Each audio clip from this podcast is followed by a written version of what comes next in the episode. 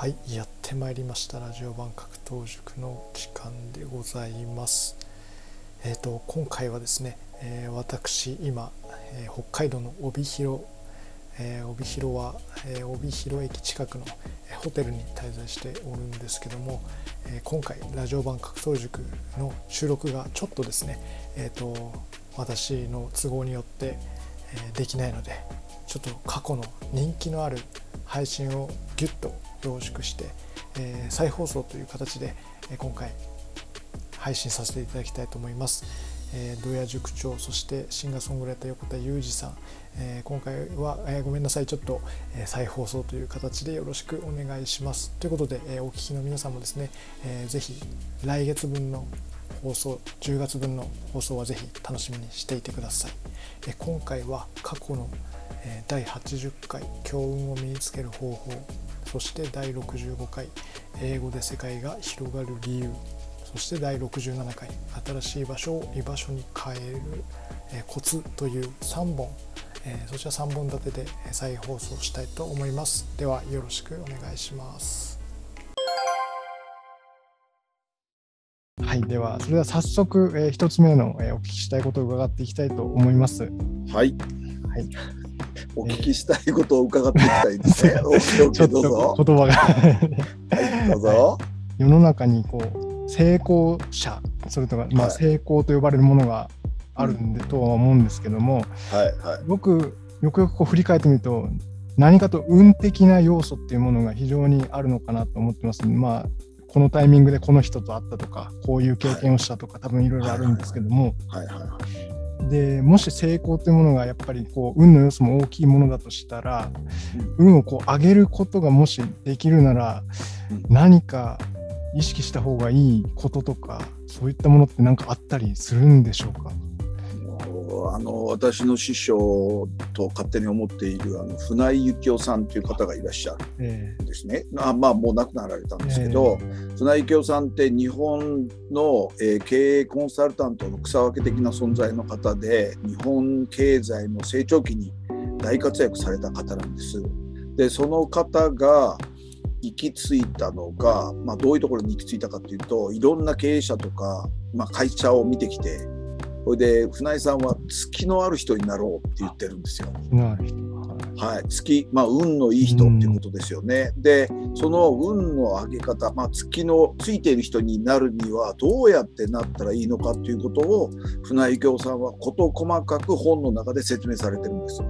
えーと、まず、えーとね、まずあの現状でつく状態にしようと。そして2つ目につくものを作りそしてその月を落とさないように月を管理するそういうふうにしていったらどうだろうっていうことを書かれてたんですね。で月を読む呼び込むためには伸びているもの優れているものそれから得意なものもしくは自信のあるものこれらをさらに伸ばしていく長所進展法が有効ですって言ってるんです。で長所を伸ばしていくことで短所を小さくしていく、うん、だから良いところをもっと良くするということをずっと,、えーと、おっしゃられたんです。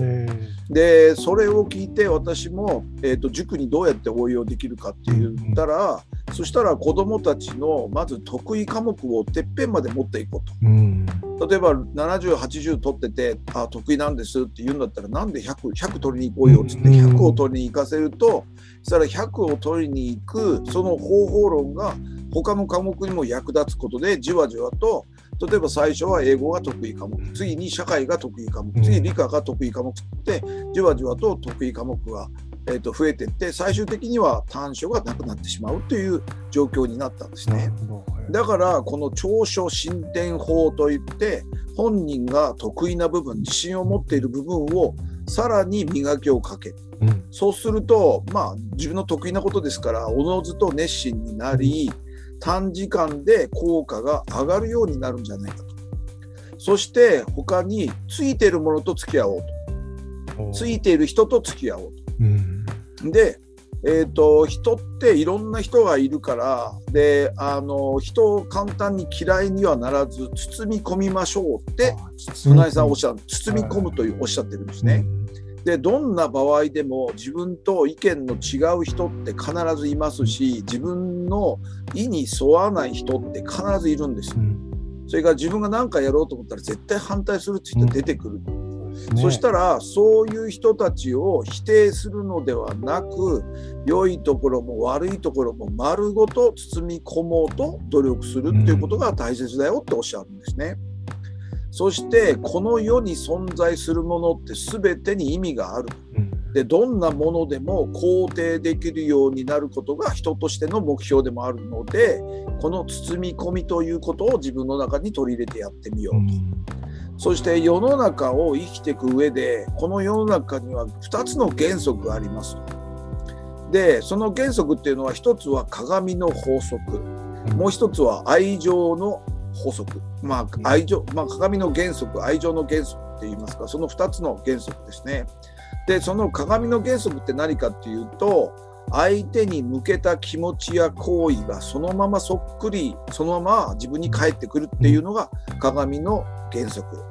そして2つ目の愛情の原則っていうのは人でもお金でも情報でも愛情を持って大切にしてくれる人のもとに集まってくるということなんです。だからここちらから率先して行為を抱くということですよね。こちらから、うん、こちらからそうああの人いい人だなと思えばその波動が向こうに伝わってその波動がこっちに返ってくると。そして物事には愛情を注いで無限にしない大切にしてあげるっていうことが大切と。でこの世の中って思いが実現してるんですよ。だって今今自分がいる自分の自分がいるこの立場って自分が選択した結果が今じゃないですか。そうですねということは思いが叶ってるんですよ。で自分の目の前の現実というのは全て自分の思いが作り出したものです。ですからどんな時でも良いことを思うと思うことっていうのはとても大事なことです。なぜならばこの世は思いが実現するから。だから良いことしか思っちゃダメなんですよ。で思いを実現させるためには実現したいことをできるだけ具体的にイメージ化する。でイメージ化したことが実現すると自分自身に確信して、で必ず実行あの実現すると思い続けてそれが実現した場合を想定してもう先に感謝をしてしまう予祝ってやつですよね。はい、うん、で世の中に起こることって全て必要必然なんですよ。うん全てのこととことは起こるべくして起こってるんです。ですから今回のこのコロナも起こるべくして起こってると思うんですね。であらゆることが必要必然だとしたら必要必要必然で起こり必要必然だから消えていくっていうのもあると思うんです。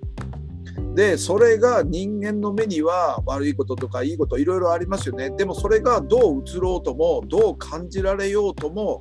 この世に無駄なもの不要なものって一切ないというのがこの世の仕組みであろうと。なるほどだとしたら必ずこう考えてプラス発想とすることが基本中の基本。うんでどんなことが起きてもどんな苦難が押し寄せても、あるがままになすがままに全て受け入れて感謝し喜んで楽しんで生きる。でその努力も惜しまずにやると。世の中のことは全て必要必然ベストタイミングなのだから恨んだり否定しても仕方がないので今の状況を現状を肯定して自分の中に受け入れる。これが包み込むということ。そして成功や幸せに向かって、えー、そこから人生が開けてくるわけだからそれを受け入れてそこから努力していくっていうことが好きであり運なんだと思うんですよ。で船井さんは本物の生き方として7つ挙げてらっしゃるんです。はい一つは何かっていうとよく勉強して頭を良くしよう二つ目は心の質を高めよう三つ目はよく働こう四つ目は世のため人のために尽くそうそして五つ目は楽しく生きよう。で六つ目が健康的に生きよう。そして七つ目は長生きしようって船井さんおっしゃってるんですよ。で私はこれを船井さんのこの7か条の本物の生き方を見て私は7つ自分なりに考えたんですね。はい。はい、でそれは何かっていうと一つはよく稼ぎ人生に余裕を作る。うん2つ目よく鍛え体力を鍛錬し人生の土台を作る。うん。3つ目よく学び能力を練磨し頭を良くし。で4つ目さらに学び人間力を寛容しうん。また会いたいなと思われる人になり。5つ目人生を楽しむためにあ人生は楽しむために幸せになるためにあるのだから。6つ目全てのこと必要必然ベストタイミングなので全てを包み込み7つ目、えー熱く明るく元気に笑顔で日々爆走するっていうのを決めたんですね。なるほど。これをちゃんと生きていけば多う分んつくんじゃないかなと。うん確かにそれは。もう運は絶対に良くなっていくんじゃないかうなとんいうふうに今は思っているわけなんですけどうん。どうでしょう？いやでもその通りかなと思いますねやっぱり。た多分ね成功してる人たちっはてやっぱり何が良かったかってやっぱりね努力もしてるだろううんし人が人らが良かったりとかう、ん。うん、それからやっぱ頭が良かったりとかそれからなんか時流の流れをよく見る見ていたとかいろいろあると思うんですよね行動力があったとか。うん。だから全てなんかなんか周りの人たちに良かったようなことが多分多分成功者に行ったのかなと成功者にこう祭り上げたっていうかそういう努力だったのかなと言って思うのではい。そしたら自分の運を良くしようと思ったらどうしたらいいかって言ったらさっき言ったように本物の生き方ですよね。船井さんのさっき言ったようなやつを、あれをやっぱ実践していくことでよく学びよくまあ稼ぎそれからよくまた学んで人生を楽しんでうん。あの熱く明るく元気に毎日笑顔で生きていこうねっていうのがうん。なんか普通にこの周り自分の半径1メートルぐらいはもうなんかすごい幸せな空間にして生きていけばはい。絶対運はついてくると思うんですよ。うんうん、だからそういう生き方をができるかどうかじゃないんですかね、きっと。それがつくということのうんうん。言葉の裏返しになっていくのかなっていうふうにあの船井さんからは俺は教わってそれを自分でも実践しててやっぱりついてる人ってやっぱり人がいい人だったり、うん。周りがほっとけないようななんか人間的な魅力があったり、うん。能力に長けていたりやっぱりすごいなという人たちなんですよね。そういう人たちが運をこう全部引き寄せるっていうか、うんうん、ついてるっていう状況ですよね。うん、であとやっぱりその悪く考えないっていうことも大事ですよね。考え方ってすごく大事だと思うんで、なんで俺だけがこんな目に遭うんだと考えるか。ああー私はこんなに苦労させてもらってることは神様が自分を鍛えてくれてるんだ、うん。こんなに自分のことを大事に思って鍛えてくれて成長させようとしてくれてるのか。なんてありがたいんだろう神様はって言って目の前のことをニコッと笑って腕まくりしてさあ頑張るかってやるかですよね。同じ状況なのにその考え方2つで変わっていくんですよ。あー確かに。絶対にプラスの方に考えていけばうん人生ってうまく回るようにこの世の中ってなってると思うんですよ。うん、だって素直な人と素直じゃないやつどっちが成功すると思う？あー間違い当然でしょ？はい 当然でしょ？そうですね。うん、笑顔ニコニコ笑ってるやつとさいつもムッとしてるやつどっち会いたい？当然でしょ？その通りですね。でしょ？人にあ人にさきついやつとね、うん。ニコニコなんか人に優しい人どっちに人寄っていく、うん。それやっぱりうんあのなんか昔本で、えっと、人生で大切なことは幼稚園で学んだみたいな本があったけど、うん。本当に基本的なことって当たり前のことなんじゃないのかなと思う。だからこの当たり前なことをちゃんとやれてるかどうかっていうところが、でそれができてる人はついてる人だろうし、できてない人はうんそこまで行ってない人はああ自分足りないんだなと思って自分の足元をやっぱり確認してまた、うん今日は残りの人生の最初の日だからさあ今日また今日こっからスタートしようって言って頑張っていけばいいんですよ。うん、だって私の師匠の一人の中山康夫先生はやり直しは効かないけど出直しっていくらでもできるんですよっておっしゃってた通り本当に出直しっていくらでもできると思うから毎日が毎日がスタートだと思って今日を人生最高の一日にしようとこういうそういう心がけで生きるっていうことがとても大切なことなんじゃないかな、それが運を手に入れる運がつく、ついているっていうことなんじゃないかなというふうに今は感じています。なるほど、うん、あありがとうございます。やっぱり先ほどあの船井先生の言葉じゃないですけど本物の生き方の七か条っていうのは言われてみれば確かにそれをやるだけで全然違うというか。違うようになりますよね、きっとね。これね。そう。だから、うん、はい、そうそう。あと私の作った七か条もなかなかいいと思う。あいいですよね、まはい、またブログの方にでもまた書いておきますまた皆さんよろしくお願いします。はい、ありがとうございます、ありがとうございます。早速あの考え方をまず変えてあのそうですね。そうですね。運、うん、をつけていきたいなと思っておりますので、はい、はい、ありがとうございます。はい。英語力についてをちょっとお伺いしたいなと思います。 English でございます、ね、 English、はい、そうですね。はい。はい、えー、まあ、英語ってすごい重要だっていう話はもう、みんなが思ってるところだと思うんですけども、はい。えっ、ー、と、あの僕自身あの、ライター、ウェブライターとかをやってて、はい、あの海外のその情報とかにも目を通すんですけども単語ではなんとなくこうなんとなくそこからこう汲み取って意味を理解しようとはするんですけど、はい、やっぱりこうまじまじと見ると実際なんて書いてあるのかなっていうふうに思ったりですね、はい、あとはやっぱりきちんと一度ちょっと英語についてこう勉強を始め、まあ、そういったこともあって勉強を始めようかなと思ってるんですけども、はいえー、まあ、私のような英語初心者がですね、えーはい、1年後ぐらいにはこう英文英文をすんなり読めるにはまず何をしたいでしょうか？えあのどどのレベルの英文を読むかですよね。ねあなるほどなるほど。はい、それによって多分1年っていう期間で、ただあとあと1年の中でどれぐらい英語で時間捧げられるんですかっていうところにもなりますよね。1日5時間ずつくれるくれるっていうかあの、ね、英語できる人と1日30分しかできない人っていうのは当然1年間やっても量が違うじゃないですか。そ、ねそうん、それによってやっぱり違うしあと例えばあの英字新聞はスラスラと読みたいんですっていう人かあねはい、あとそれから自分の自分の専門のあのところはなんとか読めるようにっていうかの違いでもまだありますよね。そうです。まあ目標というか目指すところはこう英語のニュースサイトをこう記事をこう見て、はい、もう概要を理解できるぐらいのレベルにまで1年間でまあ行きたいなっていう1年ですか。どうでしょうか？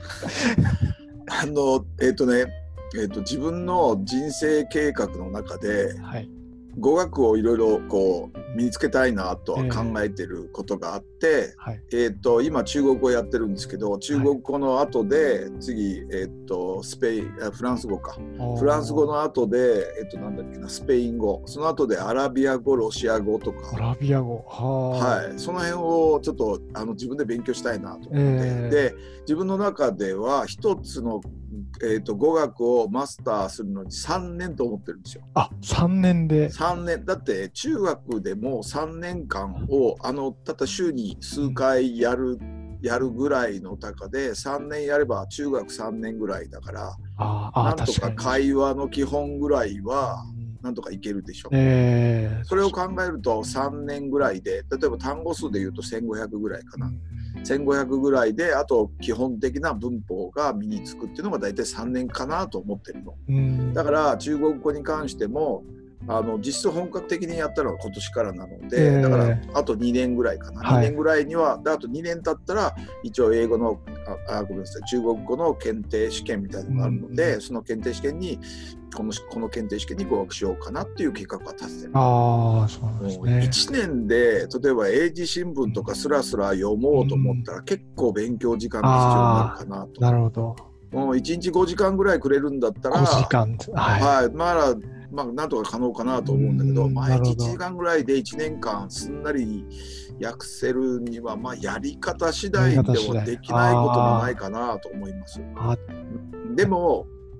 でもあとよく子供たちからも指摘されるの。はい、なんで英語なんかやんなきゃいけないですか、はいはいはい、もうすぐ翻訳ソフトとか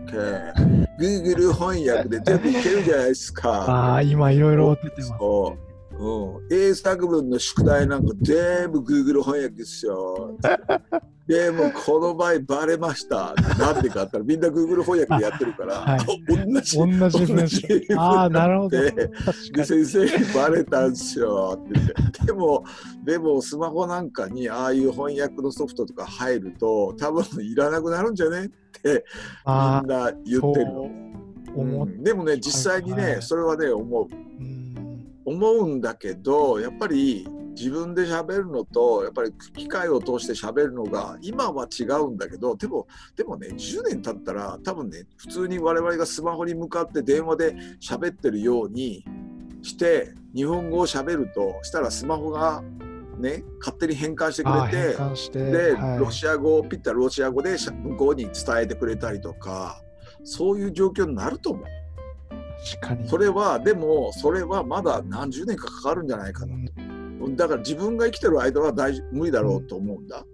でもそうだなむくちゃんむく太郎さんが生きてる間にはなるだろうし子供とそのむく太郎さんの子供たちがえある頃には、昔英語なんていう科目があったよねみたいになっちゃうかなと思うな。でもし今今本当にすぐに英語を読んだりとか必要だと思ったら、えはい。あの本当に Google 翻訳とかああと、えっとね、ディープルってあります。ディープルっていうのは、ディープって DEEPL っていうサイトなんだけど、ディープルっていう、あはい。えっとね、そこも翻訳サイトなんだけど、はいえっと、Google 翻訳に比べると、ディープルの方が、えっと、こなれた英文になるよとか、うん、こっちの方がちょっと AI の精度はいいんじゃないのっていうぐらい言われてるぐらい、そうあの自分自分でも使ってみて、あ、ディープルいいかもしれないなとは思ってる。の。うん、まあこれ高校生たちに言うとあみんな Google 翻訳だから俺ディープル使うよとかって言ってるんだけ そどお前そんなこと言ったってみんなディープル使ったら一緒になるだろうって言ったらあそっかとか言って考えろとか言うんだけど、はい。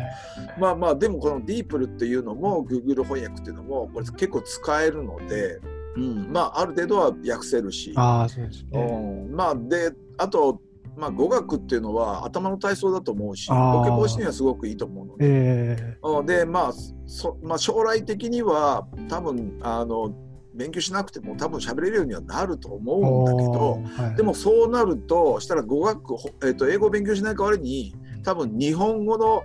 力をもっとつけとかないとなんじゃね？あーと思ったりする日本語の力を。逆に。逆に。なるほど。うん。そうそれは感じるのね。まあまあそれは横置いといてまあそれでも英語をやりたいっていう人がいたとしたらまあどういう今だったらどういうロードマップを提示するかっていうと、はい。えー、と英語ってまずね3つでできてる。まあ言語はそうなんだけど言語英語だけじゃなくて言語って3つでできてて、はい。1つは単語熟語単語熟語。はい。言葉ね、言葉ね。で2つ目はえあの文法。文法。はい。文法って何かっていうと単語の並び方の。うん。単語の並び方を覚える。そしてあとその並べた単語を発音しなきゃいけないからこの今度発音。だから単語と、まあ、もしくは言葉と文法と発音で言語って成り立ってるのでこれをそれぞれ勉強していかない。と。うん、でこれで例えば中学ぐらいまでの文法あ、まあ、単語を覚えて単語って大体言葉ってあの初心者向けって大体は1500語ぐらい1500語はい。どのどの言葉でも大体1000から1500って言われてる。の。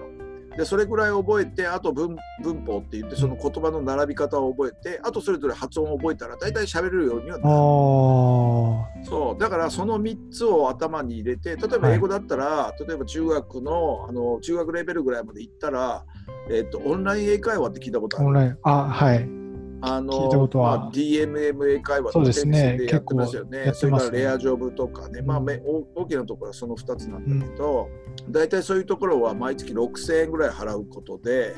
まえっとね、毎月6000円で毎日25分間、その外国人の人ですね。まあ大体フィリ英語だったらフィリピンの人とかなんか多いんだけど、まあ6000円ぐらいだと大体フィリピンの人が多いかな。うん。フィリピンか、あと他の国、例えばヨーロッパで、えー、と英語を教えてますよとか、フランスに住んでるんだけど、英語をフランス人で教えてますよっていうのは、先生たちが時差を利用してバイトでやってるなるほど。あで、例えば、えっと、あの、ネイティブの人と喋りたいっていうんだったら、もうちょっとお金出すと、ネイティブ専用の人たちのコースを選べるのあで、コースがあるはい、したらイギリス人かアメリカ人に、はい。と、あともしくはオーストラリア人に限定して、あの先生として出てくるのでその人たちを指定してしゃべるっていうこともあります。あはい。まあ、英語ってもう世界語だから、まあね、どこの国の人でもいいかなと思って、ね、まあ、子どもたちにはとりあえずあのその3つをやってでその流れとしてその中学ぐらいまでの英文法ができたらあとオンライン英会話を始めなさいとは言ってるのね。そう。で、まあ、単語はね覚え方としては、まあ、単語は単語帳でやるのが一番手っ取り早いです、ね、はい、はい、であとあの昔はねみんな例えば毎日10個とかずつ覚えてたと思うんだけど今はもうそんな覚え方してないで、えっと、今毎日大体100個ですね。100, 100, 100を、えーとね、1週間で100覚えろっていう形であ,、であと,、えーとね、昭和の頃と違うのは必ずあの音声がついてるのであそう音で覚えていくのね、音で覚えてそれであの音で覚えてすぐ言えるようにとかいうのをするわけ。で、はい。あとスマホとかパソコンとかあの綴りに関してね綴りね綴りも覚えろって言うんだけど、まあ、試験だから覚えなきゃいけないけど、まあ、それに基本的な単語だから、えーと、あの覚えた方がいいいいんだけどありがたいことにあの例えばパソコンで文字を入れると、はいであの英語入れると違う時に赤線がピッと入る。ああ、はい。あ、うち間違えてますよとか、こんな単語ないっすよって教えてくれるパソコンが。これでよく見ると、ああ、うち間違えてるなと思うし、うん、俺、ワードの中でよく英語を使うんだけど、ワードは、あの俺の癖を覚えてるのが、俺、ザって入れるのが、えー、ザって THE なんだけど、俺よく TEH って入れ入れちゃう。そしたら、もうちゃうよって言って、ポンとね、勝手に直してくれたりして。あ自動で。間違えてるわみたいにしてね、パンと直してくれるっていうのがあって、最近だいぶ、だいぶワードのお世話になってるんですけど、打ち間違い、そうキーボードの打ち間違いで、そうやって直してくれるのもあったりするので、まあ、綴りはある程度覚えていけばね、これからの時代っていうのはある程度覚えていけばなんとかなるかなと思うし、まあ、試験本当に受けようと思うんだったら別だけど、まあまあ自分であの使ったりする分だったら、まあまあそこまで厳しくね、やんなくてもいいかなと思うね。で、だから単語っていうのは1週間に100個ずつ覚えていくと。100個ずつ。で、はい、音声で必ず練習して練習練習して最後に綴りも覚えていくといいよねと。それから文文法だけど文法っていうのはまあ何度も言うけど文の並べ方並べ方のルールだからだからルールだからもう覚えてしまおうと。でどうやって覚えるかっていうとルールだから文こうこういうここはこういうふうにしてねっていうルールがあったらまずそれを理解したら必ず基本例文っていうのがあるのでで基本例文を暗記すること。あ例文暗記でそれだけだったら基本例文って覚えても俺絶対こんなこと言わねえなって ある例文が書いてあったりするわけ。はい、うん、そうだからしたらあここれちょっと変えなきゃダメだよねっつってそこの文章を例えば自分が使う形で変えて覚えていく。うん、そうすると自分がその文法の例文をちょっと変えて自分では使うだろうなっていう例文を覚えて必ずそれを何度も何度も練習して覚えていく例えば「He lives in London」ってあったら俺ロンドンなんか住んでねえしと思ったら「He lives in」あまあね、He lives in 例えば、えっと、I, I live か。I live in 例えば東京とか岐阜とかして変えて何度も練習することでこの文章が自分のものになる。ああなるほどうん、だから書いてある通り覚えてもいいんだけどでも使わなかったら自分が使うように直してそこを覚えてしまうってことが大事。そうそれであとあともう一個発音ね発音に関してはまあまあその単語をえー、っと並べられたものを音で表現していくってことで昔はあの音を勉強するのは難しかったよね。YouTube もないしあの我々の授業の時高校の授業中学の授業の時は先生が大きなカセットテープレコーダーを持ってきてガチャって言ってそれでちょっとジジーって音の後で、はい、そう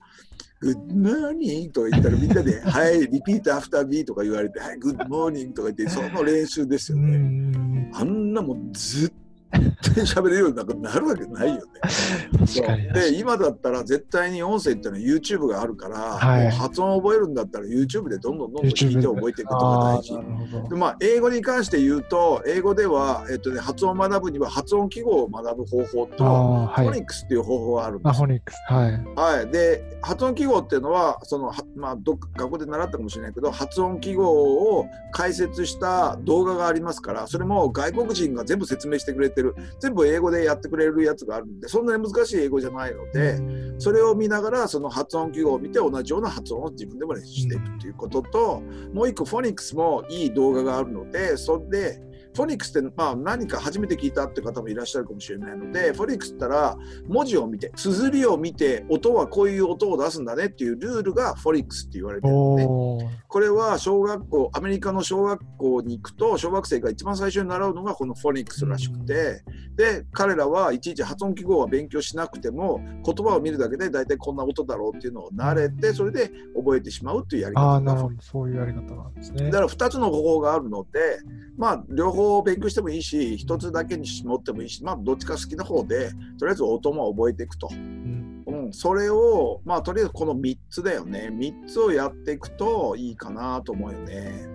それであとはまああのオンライン英会話もねこれがこれが中学ぐらいまでのレベルが終わると多分中学校って3年間かけてるけどあのうちの塾では、えーと、中学の英語を本気で復習しようと思ったらまあ大体3ヶ月から半年で終わらせてるの。うん、あのちんたらちんたらやるから3年もかかるんであって。3年を3ヶ月でを、はい、3ヶ月とか半年で終わらせてしまう、はいうん、で文法ってあと高校の文法も、うん、が中学の英文法の上にちょっと載ってるんだけどで、まあどまあ、中高校の英文法って中学の英文法をちょっと詳しくしたやつなので、まあ、それまとめると大体1年あれば十分だなと、まあ、本気で受験とか、まあ、あと英会話で必要だよっていう人たちは、えー、と1日5時間ぐらい取れるんだったら3か月ぐらいあ毎日5時間ぐらいずつガーッと勉強できるんだったら3か月やれば文法って大体もう身につく、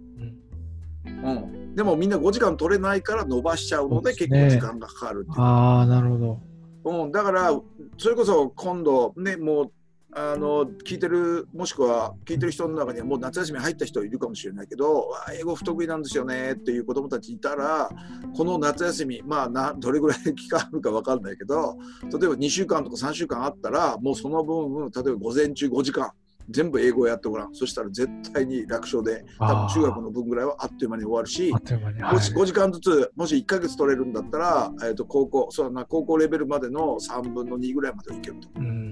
うんうん、5時間ぐらいがっつり英文ばっかりやるやり方は一緒さっきみたいに例文を覚えて、はい、それで例文も自分で使うような例文で必ず口で言いながらちゃんと、言いながら、はい、であとも音も YouTube 見ながらあと必死になって練習してそしたら絶対いける。うん。うん、まあまあとりあえず中学ぐらいまでのやつをやってみて面白いなと思ったらこの資格試験まあ TOEIC とか英検とかあと、まあ、もしくは高校レベルの英語とかそれ以上にのところまで挑戦していくっていうのはいいかなと思う。うん、あとちなみに今世界中に英語って英語を使ってる人ってどれぐらいいると思いますか？一応ね、えーはい、えーと世界の国って196カ国あるんですね。はい、で、えーと、ちなみにちなみにちなみにだけど英語を公用語とか準公用語にしている国っていうのは、えーと、196か国中54か国なんですよ。54カ国はい、はい、約27.6%が公用語か準公用語にしてるんです。どれぐらいの人いると思いますか？大体。そうですね。英語をマスターするとどれぐらいの人と話ができるようになると思う？できる。うんそうですね。10億ぐらいじゃないですかね。えっとね、今人口がね、えっとね、今朝、今朝の時点で77億、あの世界、えっとね、世界人口って調べると、あのタイマーがあるのね、今、毎日、今の、今瞬間、この瞬間の人口、多分これぐらいですよってサイトがあって、そこのサイトで言うと、今77億人なんだ。77億人。はい、ついこのままで70億と思ってたら、もうあっという間に77億増えてますね。増えてますね。で、このうち英語を理解する人たちが約25億人ぐらい。25億人。25億人ぐらいいるのね。ということは、日本語わかるでしょ？そしたら、日本語で1億人ね。で、プラス、英語できたら26億人の人と英語を喋れるようになるわけ。あのちょっと古いデータなんだけど2017年のデータでねインターネットの中でどんな言葉が使われてるかっていうのを調べたことがあるわけ。はい、で当時2017年の、えーと、データで英語ってのは、えーと、インターネット世界中のインターネットの中で約26%英語で書かれてた。26%、はい、はい、その次の言葉って何パーセントだ？19%なんですけど次の言葉って何だと思いますか？世界中で使われている言葉。一番が英語で26%でした。はい、はいもしかしてあれじゃないですか、あの中国語じゃないですか？おバッピンポーンですね。中国語19%です。あもう、え、じゃあもう、相当。はい。はい、3番目が実は8%なんですよ。ガクンと落ちるんですよ。あ、だいぶ落ちますね。はい。何語だと思いますか？え、なんでしょうね。何語だと思いますか？ススペイン語とかですか？ピンポンです。あ、本当ですか？スペイン語8%です。はあ、その次が5%何語でしょう？へえ、5%、5%。はい、いや、言語もし、もしかしたらもうこれ以上 出てこない。えっとね、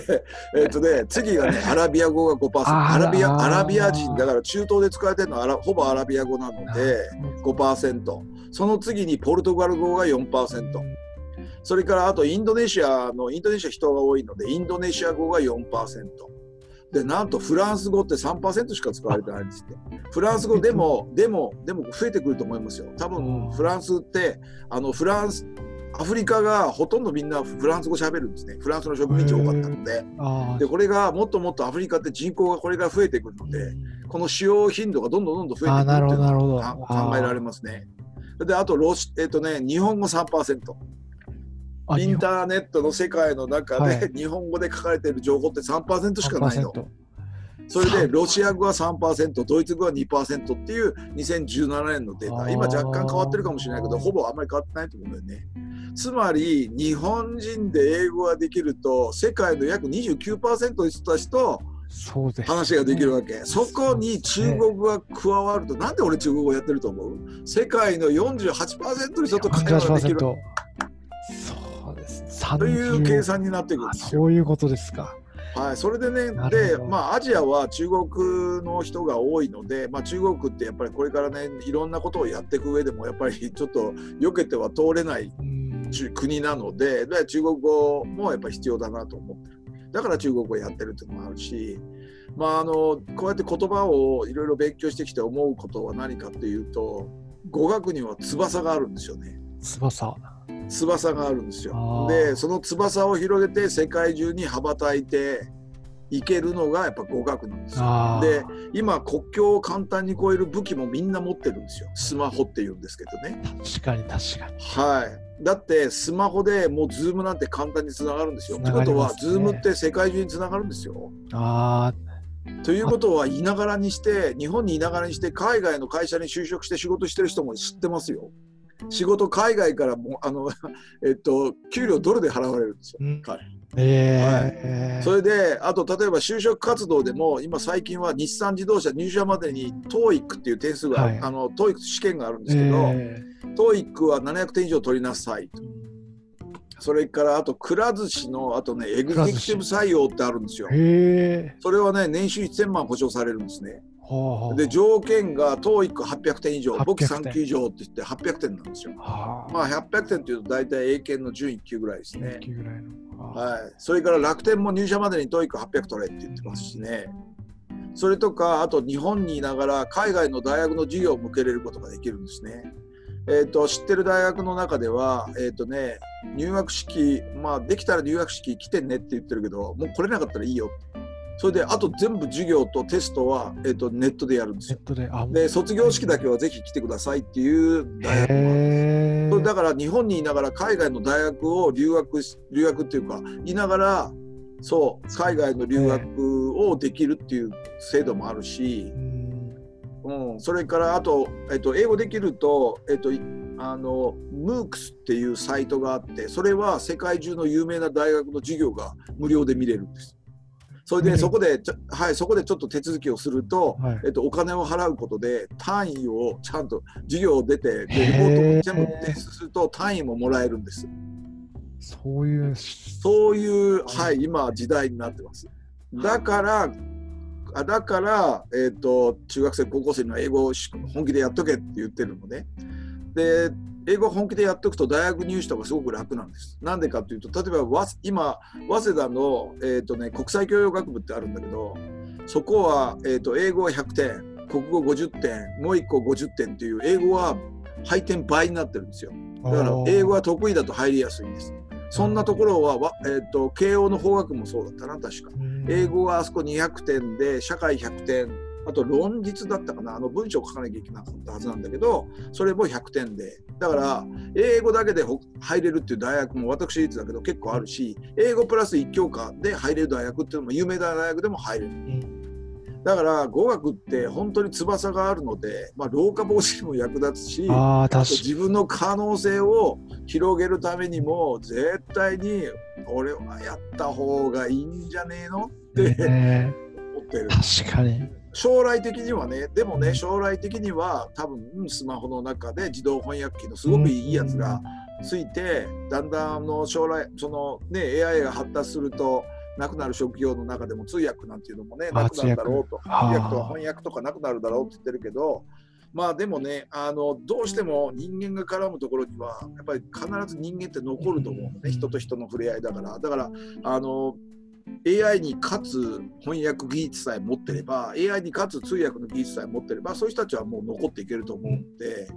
うん、だからあの、まあ、一般の人は AI を活用して、まあ、対抗しなくても別に活用してね、うん、言葉っていうのは今みたいなロードマップでやっていけば英語あの本当に言葉って翼を持ってると思うのでぜひぜひ自分が気になった言葉っていうのはぜひやってみると。はい、あの人生広がっていくかな面白くなるよっていうのは俺はしみじみ思いますね。そうですね、はい、まあ、今さっきもお話ありましたけど英語を学ぶだけで かなり世界が広がる感じがもうすごい感じます。うん、はい、だからだからやった方がいいのよ。あの YouTube でもそれこそねあのたまにあのねあっちの動画とか紹介するけど、うん、そうそう。あのそしたら英語分かってるともっとよく分かるしで今英語を聞き取れなくても字幕っていうの出るから、字幕を、はい、字幕を見るだけでああこんなこと書いてあるんだなって英語読めればいけるし、うん、まああの英語ってやっぱりその一気にはなかなか難しいのでポンチ徹底だから毎日コツコツやってれば絶対にのあの伸びるようになるし、もうとりあえず難しいこと分かんないと思ったら毎日ネットの中で例えば新聞 Japan Times とかなんか新聞の例えば2行だけ読むって決めとけば毎日2行だけ読んでいけば1年間経ったらあちょっとは読めるようになってると思うのね。そうですよね、うん、だから毎日やっぱりコツコツ続けて、ま、よよく言うけどやっぱ1日の 1%1 日の1%っていうのは何分かというと15分なんだけどその15分を3年後の自分のためにもう3年後には英語できるようになってようと思ったら毎日忙しいけど日々ねもうコロナでこんだけねもうみんな世の中わちゃわちゃになってる時に毎日15分だけは絶対に自分と戦う時間って決めて15分だけ英語をやってみるとか。そしたら多分3年経ったら英字新聞の最初ぐらいはスラスラっと読めるようになったりしてるようになってると思う、ね、なるほど。みんなやっぱ自分の可能性を楽しみに。うん、あのただあのその可能性をもっともっと広げていく努力が足りないと思ってる。みんな見てると、うん、だからその努力をしていくともっともっと世の中面白いことがいっぱいあるからそういうところにも出会えるし勉強って、まあ、何度も言ってる来てるけどやっぱり世の中をよく見るレンズでもあるし、うん、それからいろんな話をちゃんと聞くためのアンテナだと思うので。自分を高めるためにアンテナを大きくしてでアンテナの感度を良くしてあと自分の世の中を見るレンズをもっといいものに変えて細かいところまでちゃんと見えるようにしていくと世の中のことが分かってきて、それで自分も成長できるよっていうふうになるなるほど、はい、あありがとうございました。ちょっと1日、えー、15分ですね。ちょっとこれから、はいえー、英文の方を読んでちょっと少しずつこう慣れていきたいなと、えー、思います。はい、いいですね。ちょっとずつ、はい、やっていきたいと思います。ありがとうございます。はい。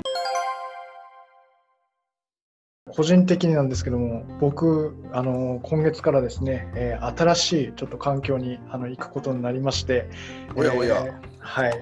で、やっぱりこう、あの関わる人とかも変わってくると思うんですけども、はい、まあ、そういった中でですね新しいこう人間関係をこう上手にこう構築する何かコツというか秘訣というかありましたら、ぜひ教えていただきたいんですけども。あいい質問ですね。あのそうですねあの今回のコロナ禍の中で結構ねあの仕事自体を変えなきゃいけないっていう人たちもたくさん出てるでしょうし。えーそう今探してらっしゃる方もたくさんいらっしゃるでしょうしねあのね新しい職場っていうと一番最初何しなきゃいけないですか？そうですね、はい、挨拶からかな挨拶ですよね、はい、まず自己紹介しますよね。そうですね。自己紹介作ってあります？いやまだちょっと。あのどんなどんな風に見られたいかは自己紹介で決まると思いますよ、うん、まず最初。どんな風に見られたいかは自己紹介、うん、どんな風に見られたいかっていうの多分作れると思いますよ、こっちから。投げかけて。はい、ああ、なるほど。多分受け取る方は皆さん真っ白だから、真っ白でこの人どんな人なんだろうってこう待ち構えてるわけでしょ。うん、その中で太郎さんが出てって「はじめまして」って言って「ああこんな人なんだ」ってパッと見た目で「ああ、はい、なんか優しそうな人ね」それで「ああこの人どんなどんな弱点があるんだろう。どんな得意技を持ってんだろう」うん、とかいうのはやっぱり自己紹介でみんなこう。ああこの人こういう人なんだって分かるわけだから多分、はい、いろんな部署に行く前に多分研修とかなんかもあったりするだろうし、えー、研修は研修で1人1分以内でとか。だからなあの多分いろんな条件があると思うのね。例えば、ね、新しい部署に行けば30秒ぐらいでとか1分ぐらいでとかだから何種類かの効果的な自己紹介文を作っておくのが一番いいと思うんですよ。なるほど。それであと、まあ、この際に会社用プライベート用それからなんかそんなので30秒バージョンとか12分バージョンとかで自分の自己紹介文っていうのは絶対に作っておくのがやっぱり一つコツですよね。なるほど。本格的にこれで講演とかなんかしようと思うんだったら5分バージョンとか。あそれこそねあの日本一の語り部である中村文明さんのように、はい、はいあの自己紹介で1時間半喋っちゃうとかそんなふうに、ね、なっちゃう人もいらっしゃるよね、えーはい、だから自己紹介って絶対にもう社会人になったら何種類かを作っとくのが一番いいと思うんですよ。確かにでそうでそもそも自己紹介って何のためにするかっていうと自分に興味持ってもらうためです。うんね、だからあとあれですねどんな場所でだからどういう人たちをに向けて自己紹介するのかどんな人が聞いてくれるのかによって、まあ、いくつかのパターン作っておくと後で役立つだろうから。なるほど、うん、まあ、将来的にもね自己紹介もするだろうしああのいろんなところでね。でそのパターンとしていくつか作っとくといいと思う。それを何度か練習してちゃんと言えるようにする。それで日本語のやつがちゃんとできたらそれあの Google 翻訳にかければ英語になるやんか。そしたらそれ英語で覚えちゃえばもう外人にもいけるやん。もうバッチリやんこれで。そうですね。あそうですね。そうですね。はい。ね。であの自己紹介作るんだったら、えーとね、おすすめの本があります。横川博之さんっていう方の書いた、はいあのすごい自己紹介っていう本があの自己紹介に関する本って結構いろんな本読んだんだけどこの横川さんのあの本が面白かったですね。すごくいろいろ役立ちましたね。すごい自己紹介ですね。はい、はい、すごい自己紹介っていう本です。はい、この本面白かったですね。そうだな、例え例えばあのどんな自己紹介で短くパッとするっていうのが一番いいと思って例えば、えー、そうだな俺がああの福太郎さんだとしたら例えばうんとこの度ご縁がございましてえ皆さんのお仲間に入れていただくことになりましたムク太郎です。好きな言葉は DIY です。ええ DIY っていうのは Do it yourself っていう意味もありますけど私は、えっと、どうやったらよ今より良くなるかという言葉の略で使ってます。えー、何事もこのどうやったら今より良くなるかの精神で体当たりして、えー、逃げないめげない諦めないこの3つを念頭に頑張りたいと思います。いろいろとご迷惑をおかけしますがご指導ご鞭達のほどよろしくお願いします。っていう感じでバッと言えばもうバッチリでしょこれ。素晴らしい。あのこれあの早速あの 頂戴してよろしいでしょうか？ほらいや素晴らしい。いやでも全然違いますね。全然違う違うでしょ？なんかこうやってパッと使うと、はい、あそうかムク太郎さんって人はこの DIY っていう言葉をこういうふうに使ってるんだなっていうのとそうか逃げない逃げない諦めない。あこの3つこういうこれを念頭に頑張ってくれるんだな。あしたらよろしくお願いしますみたいになるだろうし、ね、これですごくこうこれもうちょっとあと例えば面白みを入れたりするとうん、ここから例えば面白バージョンとかこうプライベートのねもっともっとざっくばらんな人間関係の中で初めましてって入ってって自己紹介するパターンとあ,、とあともうちょっとあと長長くなる長いパターンと短いパターンとかなんかで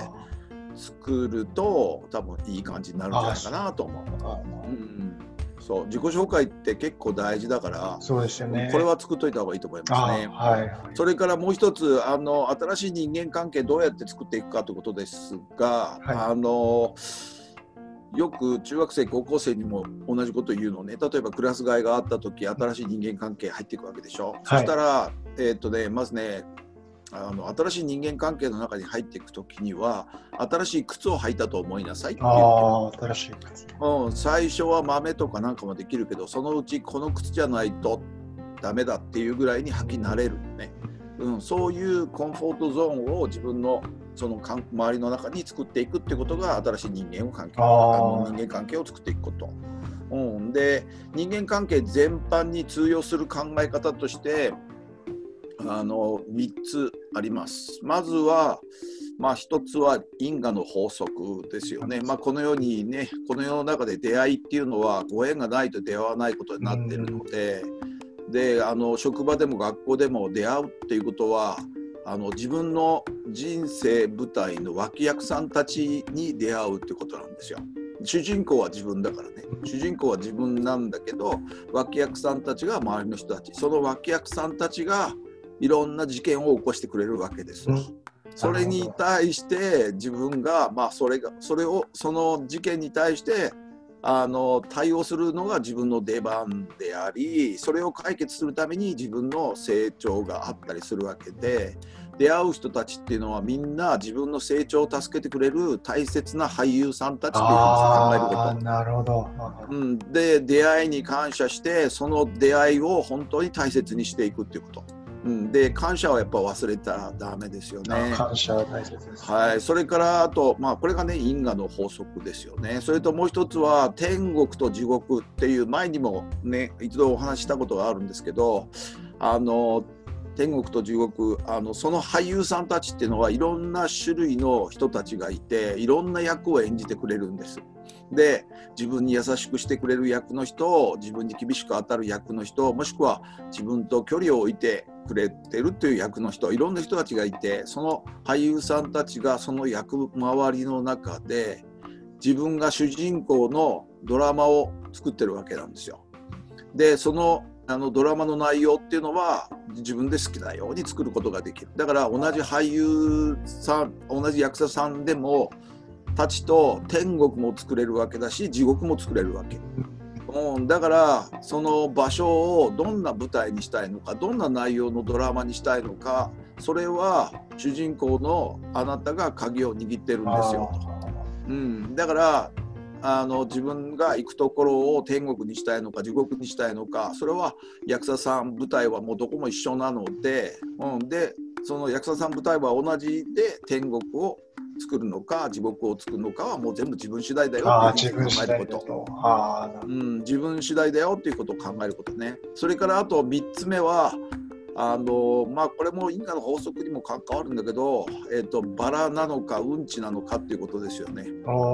あのテーブルの上にバラがあると、寄ってくるのは何かったら蝶々とかミツバチとか寄ってくる。でテーブルの上にうんちがあると寄ってくるのはハエとかウジ虫ですよね。そうですね。つまり自分がバラになれば蝶々と友達になれるわけなんですよ。自分がうんちだとハエしか友達はいないっていうことになるわけ。なるほど。だからだから自分の成長度合いで環境は全て変わるっていうふうに考えておくこと。うん、これが大事だと思うんですよね。この3つを頭に置いて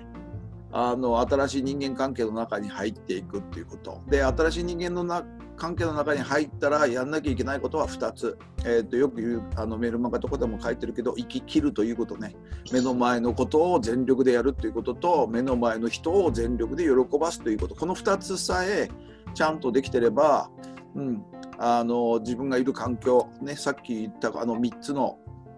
法則を思ってそれであのこの2つ生き切ることの2つを全力でやり続けていけば多分自分のいるところは天国になってで新しい靴すごく履きやすい靴に自分の新しい人間関係を新しい靴に作っていくことができるんじゃないかなっていうふうには感じてます。なるほど、はい、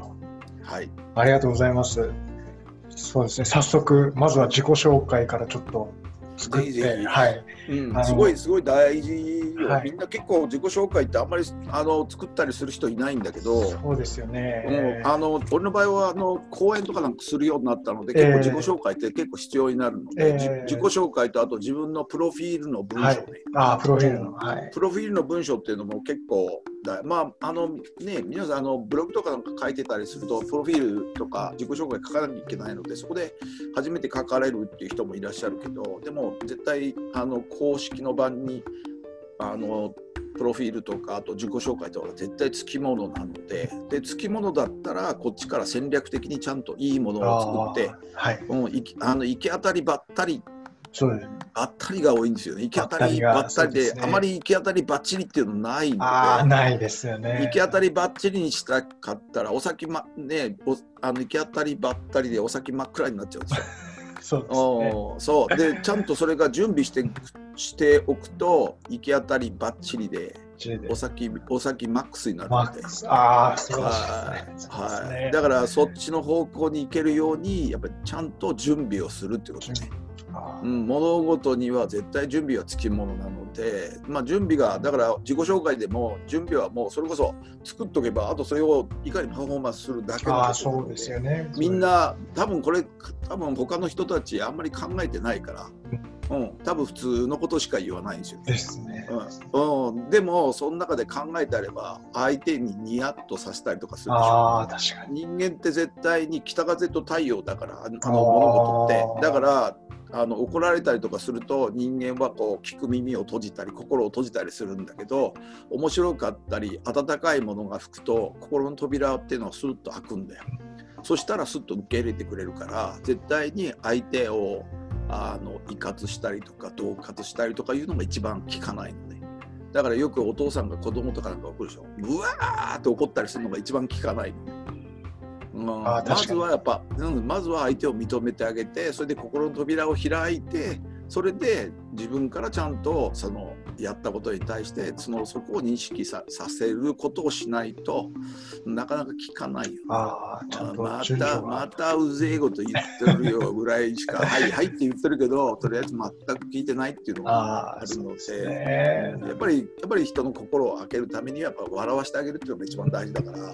そうですね。それは大事だと思いますね、一番ね。はい。わかりました。ありがとうございます。はい、どういたしまして。はい。はい、ということで、えー、新しい人間関係の方をうまく構築できるように、えー、頑張っていきたいと思います。